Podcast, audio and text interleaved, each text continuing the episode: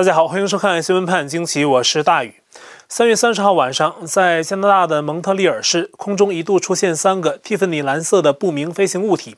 它们在一起列队出现。蒙特利尔当地不同位置的人上传了相关的目击照片，在网上流传。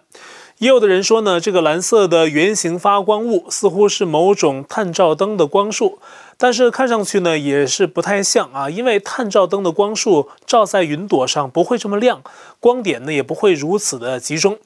所以很多人怀疑是 UFO。类似的 UFO 目击事件其实已经很多了，这也是人们非常喜欢讨论的话题。就我个人而言呢，我是非常相信外星生命的存在，因为宇宙这么大呀，怎么可能只有人类呢？人类能够观测宇宙的仪器十分有限，人眼睛能看到的光谱。耳朵能听到的声音的频率，也全部是在一个非常有局限性的范围里，超出这个范围的光线还有声音，人们看不到也听不见。所以我非常相信啊，除了人类以外，还有其他生命，甚至呢，肉眼不一定看得到的生命也存在。我个人呢，觉得这才是真正的唯物啊，不否定没发现的物质，不否定可能的客观存在，而提前下结论说眼睛看不到的不存在，这才是唯心。因为科学不能证实什么东西不存在，也不能下定义说没发现的东西就是不存在的，因为没法证实。探索宇宙的路啊，走下去啊，路还是很长很长很长。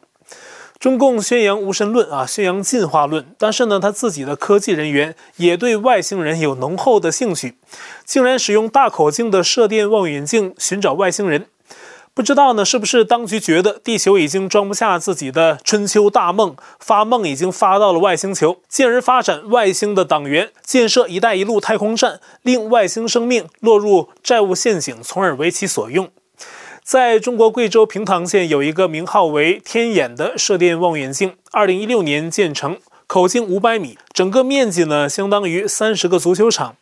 二零一八年，中方的科技人员给这个望远镜安装了探索地外文明的后端设备，功能主要是在采集到的宇宙的信号中排除天体还有人类发射物的信号，筛选出其他的信号来检视是否由地外文明发出。中共官媒公开报道说呀，天眼已经从二零一九年就开始搜寻外星人。望远镜的观测系统总工程师朱伯琴亲自肯定了这个说法。这种主动搜寻外星人的尝试啊，听起来呢既像科学幻想，又觉得怪怪的。最主要的啊，人类目击外星人的记录早已有之，甚至呢早有议论表明啊，外星人已经跟美国合作啊，帮助美国在尖端领域做科技开发工作。无论是传言、目击证据，还是传出的各种相关新闻，我们可以知道，外星人早就在接触人类，根本不用去寻找。其实啊，中共的这个做法跟他与美国竞争太空科技是一样的，他把这个领域也视为一种可以竞争的东西，想做给人看啊。至于外星人是不是搭理他，或者其技术有没有能力检测到外星信号，都很难说。三月三十一号，这个天眼射电望远镜开始公开接受国际观测申请，可以给外国科学家啊总计约四百五十小时的观测时间。占总观测时长的百分之十。那实际上呢，西方的天文望远镜先进的多，而且很久以前就有观测的实际成果。早在一九九三年十二月二十六号，美国哈勃望远镜在观测到一个遥远的星团的时候，突然在浩瀚的星宇中发现了一个光芒万丈的空中城市，就像是传说中的天国。一九九四年二月八号，《世界新闻周刊》发表了相关的照片，报道中也提到了女博士玛西亚·梅森，她是相关照片的发现者，向媒体讲述了发现照片的来龙去脉。但是呢，媒体只公布了一张照片，那实际上呢，哈勃望远镜传回来的相关照片有好几百张，大多都被美国的 NASA 保密封存起来啊，这是实实在在的科学报道。类似的新闻还有很多。而贵州平塘县的射电望远镜目前呢还没有公开任何显著的观测进展。如果是他在宇宙中发现了像天国一样的城市，很难说相关发现会被允许公开，因为中共的无神论意识形态会抵触的。刚才我们说的这个天文望远镜在贵州平塘县，其实这个地方啊，在地面上就有神奇的现象，根本不用上天空去找，用肉眼就可以看见。我想我们有些朋友呢对这个地名也不陌生，因为在平塘县有一个地方叫长布乡。两千零二年六月有个重大的发现，当地一个村支书啊发现了一块写着六个字的石头，令人目瞪口呆。前五个字呢是正体字的中国共产党啊，最后一个字怎么看怎么像一个王字。两千零三年，中科院院士、地质学家李廷栋等十五个人组成考察队，专门来考察这块石头。发现呢，整块石头是在两点七亿年之前形成的。大约五百年前呢，石头啊从上方的山崖坠落，落地裂成两块。原来藏在石头里面的六个字就露出来了，这意味着这六个字啊完全是天然形成，没有任何的人工雕琢。在场的中科院专家都说这是极小极小的概率事件，不可思议。随后呢，中共官媒也都有报道，包括人民日报、央视、光明日报、科技日报等等啊。可是呢，他们只报前五个字“中国共产党”，后面那个字呢就不敢提。但是整个六个字啊，却原原本本印在了当地地质公园的门票上，并附上一行小字，称赞说这块石头是世界地质的奇观，中华矿带的珍宝啊。的确，只看前五个字不是，但是呢，加上最后一个字就太是了，就是中国共产党亡。我们就说啊，在平塘县搞个宇宙望远镜啊，寻找外星人，其实你不用往远看，身边就有奇观。但就像我们刚刚谈的啊，很多证据显示外星人早在主动的接触地球，根本不用去寻找，而且地球上啊很可能就有外星人的基地。但是这些外星人呢，再怎么隐藏也不如中共会藏。外星人憋久了还要开着飞碟出来散散心啊，有的时候被人撞见。这中共啊，他们藏人会藏得严严实实，根本对外界来说就是人间蒸发。去年二月六号，在武汉失联的大陆律师、公民记者陈秋实，跟外界失联已经四百一十九天，杳无音信。但是三月二十九号，他的朋友徐晓东在 YouTube 发片指出，他通过此前同样因为在武汉报道而被当局拘押啊，后来释放的李泽华那里得知，陈秋实在武汉被带走以后，先被押到天津，然后又带到青岛啊，现在跟他的父母在青岛。那么徐晓东还说呀，自己看到了陈秋实的一个近期录影，人呢精神状态不错，可以在家附近有限范围内活动。而他的母亲呢，去年起就没有再工作了。父亲因为陈秋实的事儿被停薪留职在家。那这个消息呢，对陈秋实的下落来说是个好消息。那之前有不同渠道的消息说法各异。人在北京的徐晓东在公布这个消息的时候也相当谨慎，说明啊，陈秋实这件案子在大陆那个环境下仍然非常敏感。不过呢，陈秋实在推特上的官方账号，从他失联的一开始就由他另外的朋友帮助经营，每天以中英文发消息说呀，还在等待陈秋实归来，除非他重新出现，不然呢，他们会继续计算他失联的天数。三月三十一号，这个推特呀，跟以往一样，继续发出了如上的内容，而且算上三月三十一号，说陈秋实已经失联四百一十九天。所以目前有关秋实的消息，截至三十一号，还不是各方都能达成一致，但有可能啊，经营这个推特账号的秋实朋友要亲眼看到秋实，直接联系到陈秋实，才觉得算正式结束失联状态啊，也许吧。陈秋实失联之后呢，去年二月十号，武汉另一名公民记者方斌也被公安带走，从此失联。现在也有了一些新的消息啊。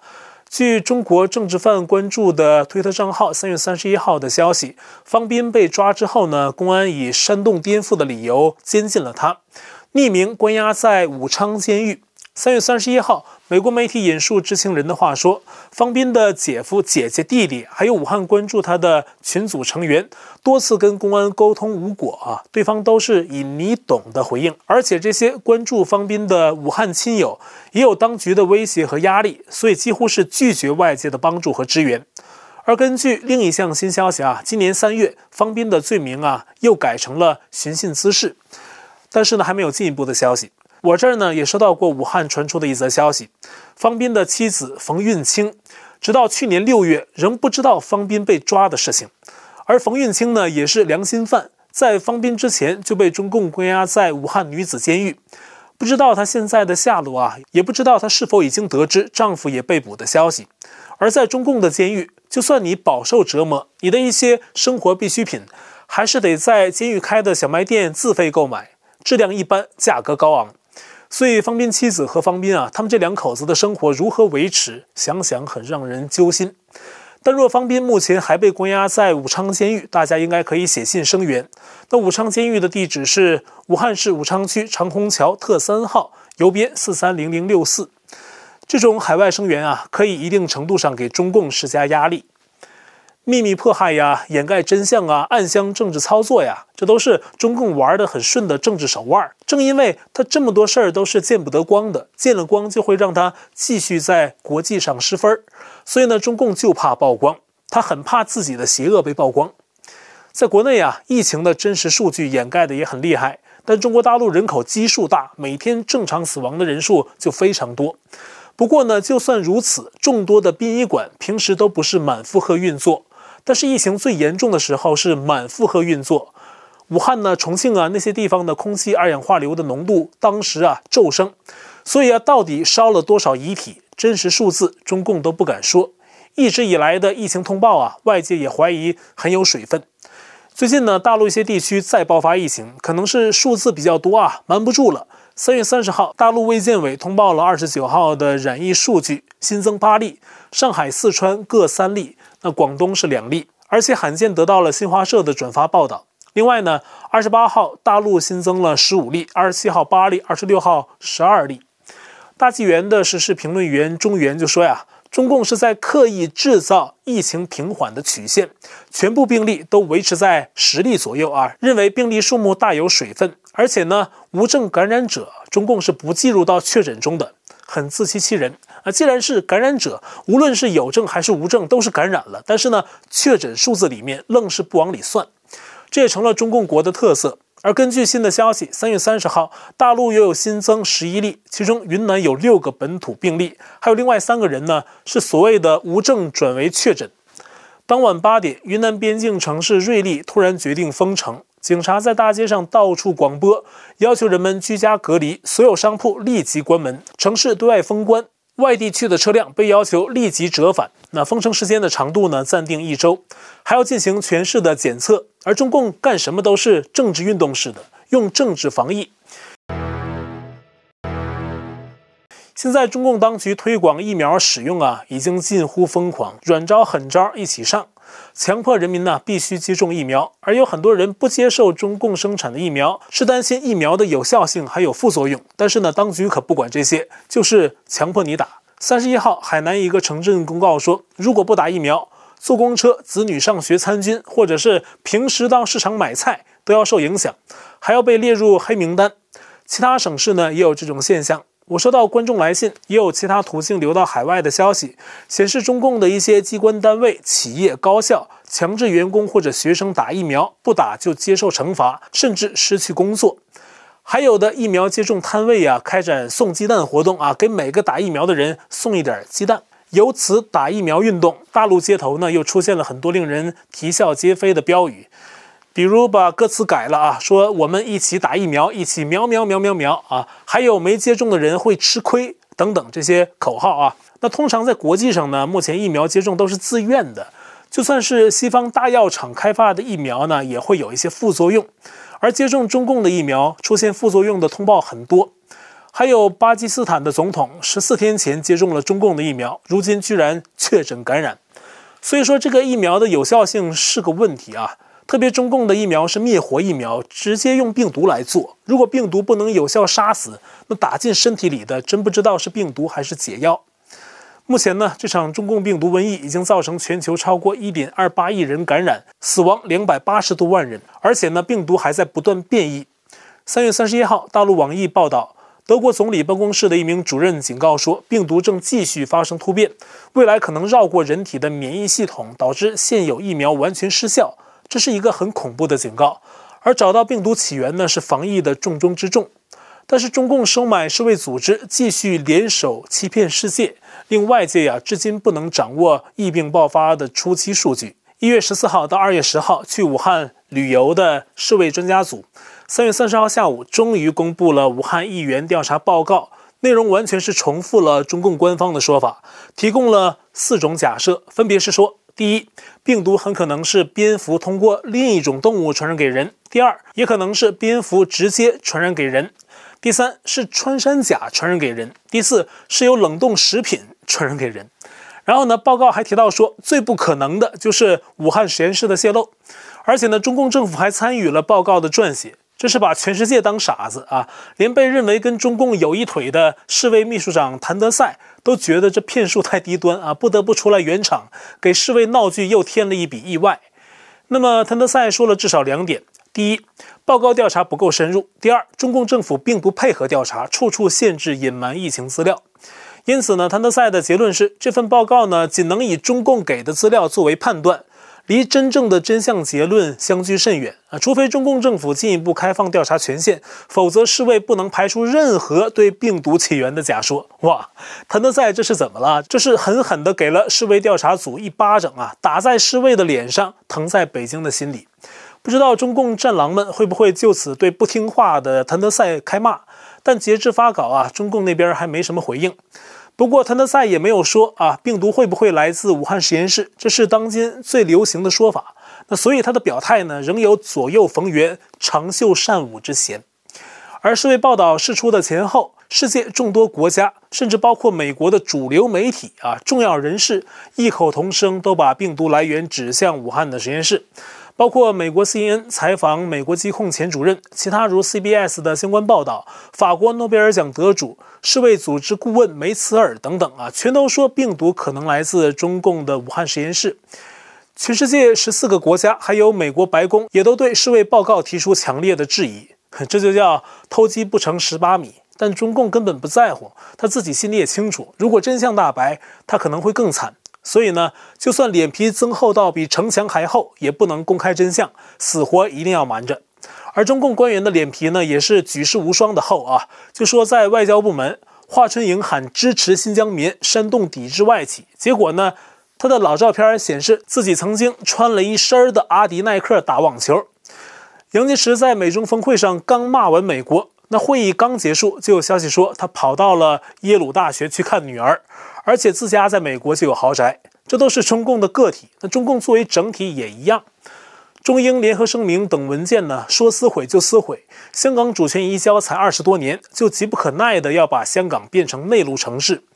最近，中共人大常委正式改变了香港的选举法，变成了几乎是北京直接操纵选举，完全掌控，并且由爱党者治港。那么，香港的自由呢，由此丧失殆尽。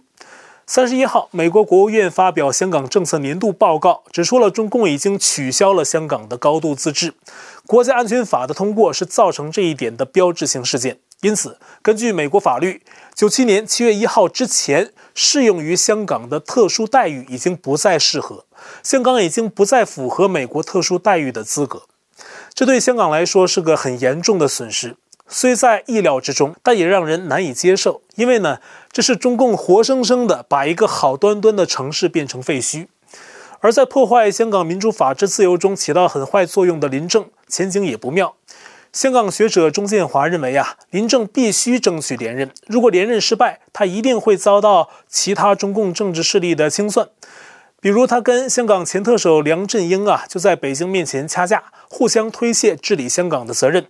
到底是谁造成的香港风起云涌的民主运动啊？这两个人在互相推诿，所以啊，林郑是想争取连任的，因此会尽力配合北京的要求，讨好高层。而他下台呢，除了会遭到政敌打击，他得罪了西方，还得罪了香港人，他能去哪儿呢？也许只能搬到大陆的偏僻乡村去住。香港自由被扼杀，新疆人呢也继续在经历中共的迫害。官媒《环球时报》的主编胡锡进又有话说了。他说呀，现在新疆和香港都处理完了啊，就剩台湾了。还说什么？别以为隔着海峡有点军队，还有美国支持。然后呢，胡编呢就用香港的今天来威胁台湾，并且得意洋洋地说什么：别信美国政府含糊其辞的承诺，看看华盛顿在香港冲突中光会瞎咋呼的表现。他这话呀说得很找打，但是呢，西方国家的表现的确给人一种恨铁不成钢的羞辱感。胡锡进啊，最后威胁说，台海局势逼到军事摊牌的地步，结果会是什么？台湾当局就知道了。意思就是，美国到底会不会插手？台湾现在就该知道。在跟网友对话的时候，胡锡进呢还说，侵略台湾自己也要上场，还要抓壮丁以及召回老兵，口气非常嚣张。我觉得呢，他这话应该翻译出来呀，给西方所有政府的元首办公桌上人手一份儿，看看中共是怎么叫嚣的，公开在笑话西方的这些人。那对这副嘴脸呢，西方必须拿出更多实际行动来对付中共。而台湾自身正如以往啊，继续防备对岸的侵略。美国《福布斯》杂志报道，台湾国军在澎湖列岛的一个港口新运去了一个卡车装的雷达系统，可以侦测到共军的战机，比如歼二零。而中共战机频频扰台，台湾方面已经表示，今后可能不再派战机升空驱赶，这会中了中共消耗战的奸计。他们会以导弹追踪瞄准，而这种雷达装备呢，也正好可以加强国军监视对岸军机活动的能力。那么，福布斯的报道说呀，台湾部署的这种雷达感应器越多，就越安全，可以防止中共的突袭打击。而因应中共威胁呢，距离中国更远的澳洲当局也宣布斥资十亿澳元，加速推进澳洲的导弹生产，对抗中共。在缅甸，因为迟迟等不到国际的军事援助，在面对中共支持的军政府疯狂打压下，缅甸人继续联手，以自建军队的方式回应。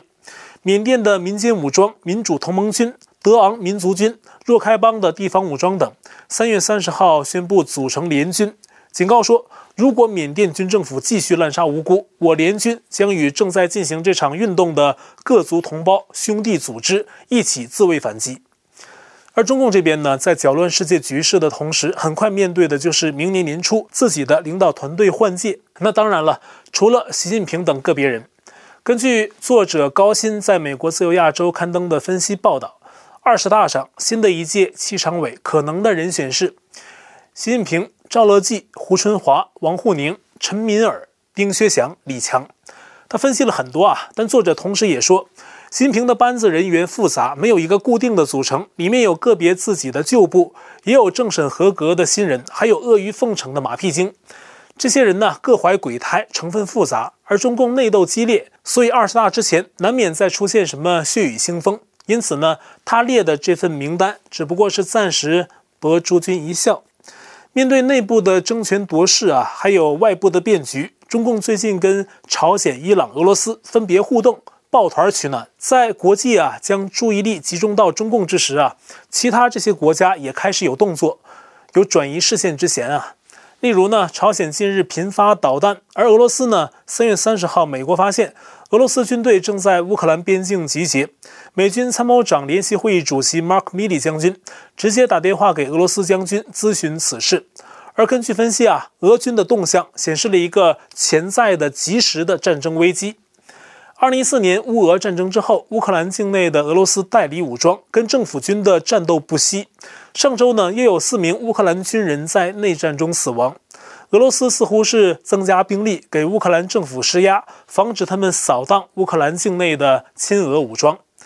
而二零一四年的乌俄战争爆发时啊，正是拜登当副总统的时候。现在拜登夺权，普京似乎又敢于做些动作了。三月三十号晚啊。川普团队公布了一段采访，是川普接受自己儿媳妇的访问。在谈话中啊，川普再次暗示自己会做出重回美国政治核心圈的努力，